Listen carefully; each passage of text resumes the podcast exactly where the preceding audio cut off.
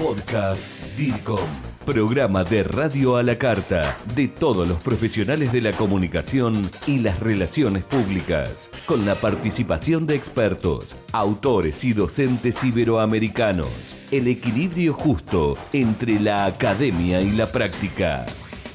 Bienvenidos al podcast DIRCOM con Juan José Larrea.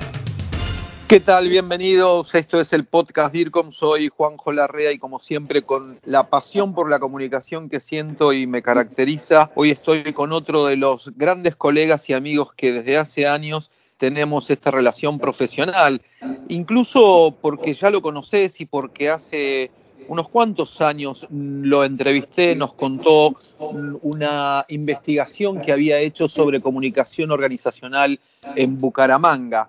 Estoy hablando de un colega colombiano, eh, estoy hablando de Jaime Enrique Payares Espinosa. Acá, Jaime, son las 4 y 11 minutos en la ciudad de Buenos Aires. En Bucaramanga, Colombia, tenemos las 2 de la tarde y 12 minutos. Jaime es comunicador organizacional y vamos a hablar de marcas, construcción de marcas.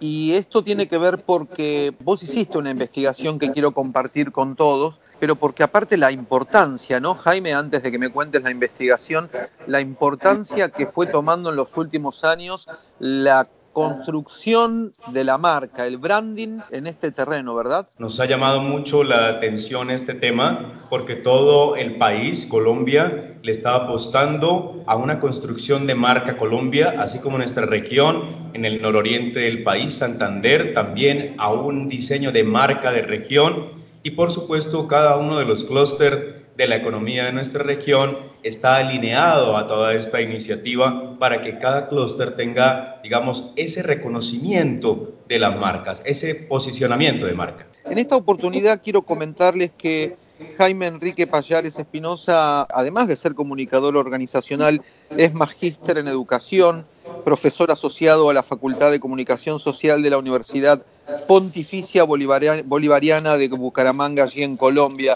Ustedes hicieron un trabajo muy importante de investigación de marca sobre prendas infantiles, ¿verdad? Y de ser así, ¿por qué eligieron este tema? Bueno, Juanjo, te cuento que nuestra región, Santander, como te indicaba, en el nororiente de Colombia, tiene entre sus productos de exportación en primer lugar los hidrocarburos, en segundo lugar el café, pero en el renglón cuarto las manufacturas y de manera particular las prendas de vestir infantiles. Estamos exportando a España, a Estados Unidos y a Sudamérica hermosísimas prendas infantiles, pero nuestra propia gente Curiosamente, incluso los gerentes de las marcas no están realizando acciones comunicativas apropiadas para dar a conocer sus marcas y que se posicionan en el mercado no solo nacional, sino el internacional. Grupo DIRCOM, gestión del conocimiento latinoamericano en comunicación y por expertos latinos. ¿En qué consistió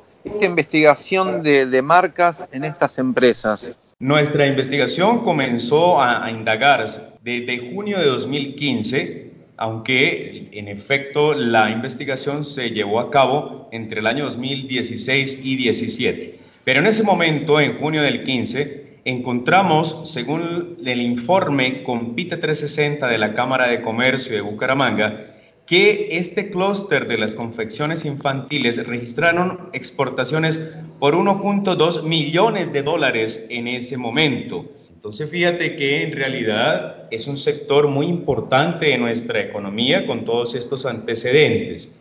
Lo que hicimos, Juanjo, fue escoger entre todas las empresas registradas en la Cámara de Comercio, empresas por supuesto de confecciones infantiles, pues 120 empresas de manera aleatoria para que precisamente pudiéramos obtener la información particular de la investigación. El objetivo general fue analizar cuáles fueron los factores que inciden en la imagen corporativa, la identidad de marca y las acciones comunicativas que permitían el posicionamiento de la marca en el mercado nacional e internacional el resultado de la comunicación de las marcas de estas empresas, la atención puesta en este terreno ha sido baja, ¿verdad? Sí, en realidad ha sido muy bajo.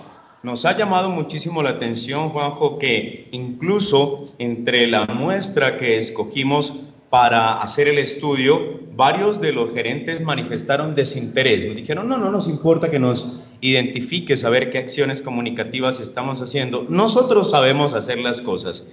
Esa era su declaración en el momento.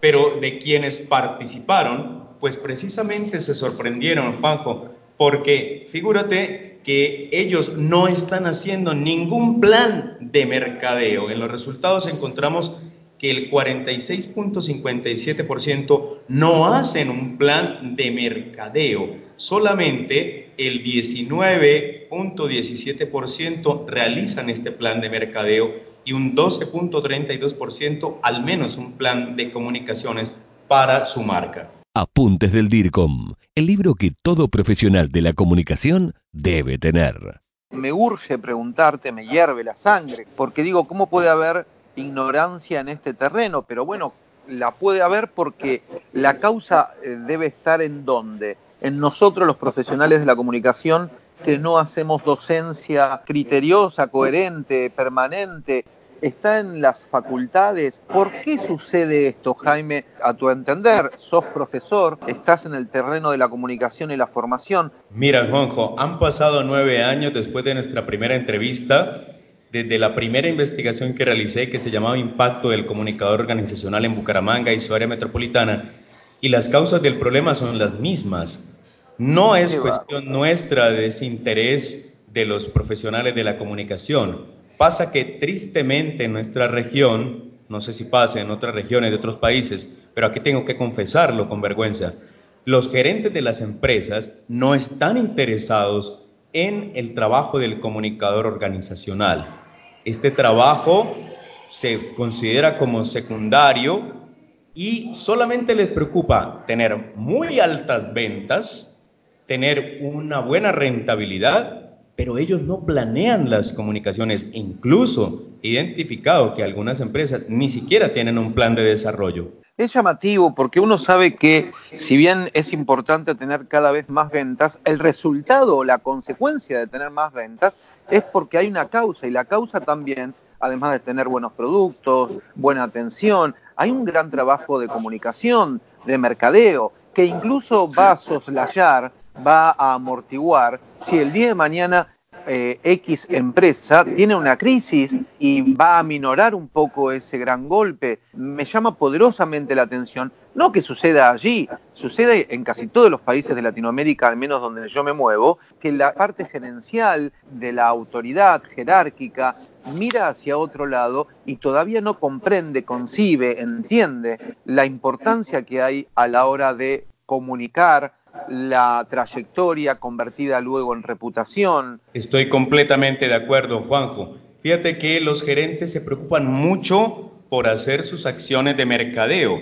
Entre las respuestas que nos daban, pues precisamente consultábamos, ¿no? Que escogieran de las siguientes acciones comunicativas o de mercadeo, cuáles realizaban para hacer notoria o visible su marca. Y ellos se han quedado solo en el envío directo de correos electrónicos a sus clientes y en las promociones de ventas, las promociones de ventas con un 60.27% y el envío de correos o mailings el 67.12%.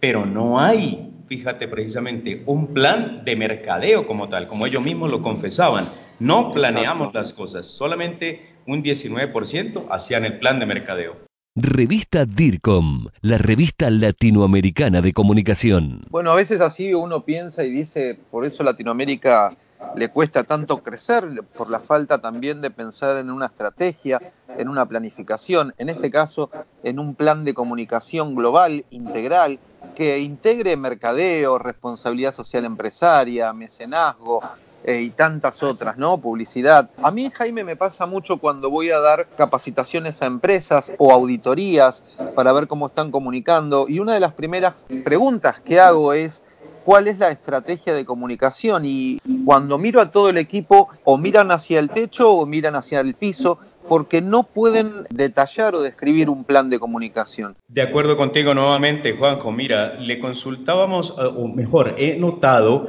que cuando se les habla de comunicación a los gerentes de algunas empresas, Ellos ven la comunicación como un asunto aislado de todo el proceso de desarrollo empresarial. Entonces, ellos entienden que pueden usar medios de comunicación, como en efecto les preguntamos, ¿qué medios de comunicación usan para hacer notoria o visible su marca?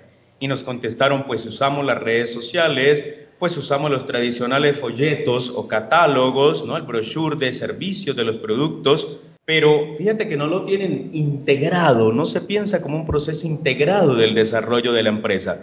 Yo contrato afuera medios, yo pago por publicidad, pero no hago un plan integrado de desarrollo empresarial en donde se considere la comunicación como la médula fundamental de todo el desarrollo empresarial.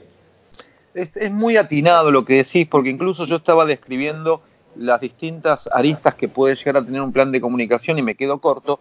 Y, en este caso en particular, no lo, no lo nombré, pero está el tema de la marca. Tampoco grandes empresas con los volúmenes de ingresos económicos que hoy detallaste hace unos instantes y que tienen, e incluso vendiendo no solo dentro, sino fuera de Colombia y exportando, no piensan en lo que es la construcción de marcas, que es como empezamos esta entrevista, lo cual me llama también poderosamente la atención, porque no estamos hablando solo de pequeñas o medianas empresas que tal vez no cuenten, no posean presupuestos para dedicarle a la comunicación, pero las que vos investigaste y con los volúmenes económicos que me estabas comentando, bueno, podrían tranquilamente dedicar un muy buen trabajo de, comunicación, Jaime. En efecto, Juanjo, nosotros le consultamos a los gerentes de las empresas qué porcentaje del presupuesto de su empresa estaban destinando a la comunicación. Y nos sorprendió que en efecto el presupuesto asignado es muy bajito, muy bajito, eh, no se tiene en cuenta en realidad un presupuesto considerable para poder realizar a todas las acciones, no solo de mercadeo, sino, como te decía, de un plan integrado de comunicación y entonces dicen, bueno, no, pues podemos pagar, eh, digamos, 5 millones de pesos colombianos por una publicidad. ¿Será que con eso alcanza? Y es, pues esto es demasiado corto, de muy bajito un presupuesto si se quiere tener efectividad, visibilidad en el mercado internacional.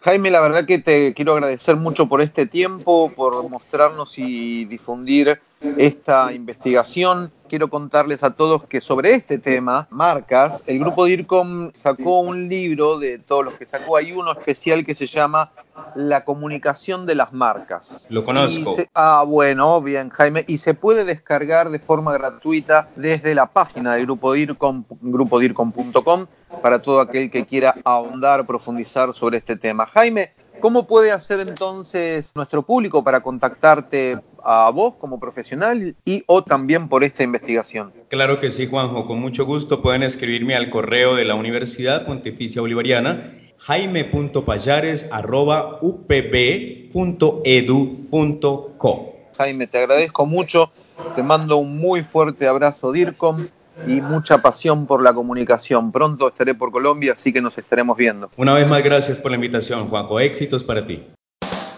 Esto fue el podcast DIRCOM, pasión por la comunicación y la gestión. Grupo DIRCOM, hablamos de comunicación en español. Hasta la próxima.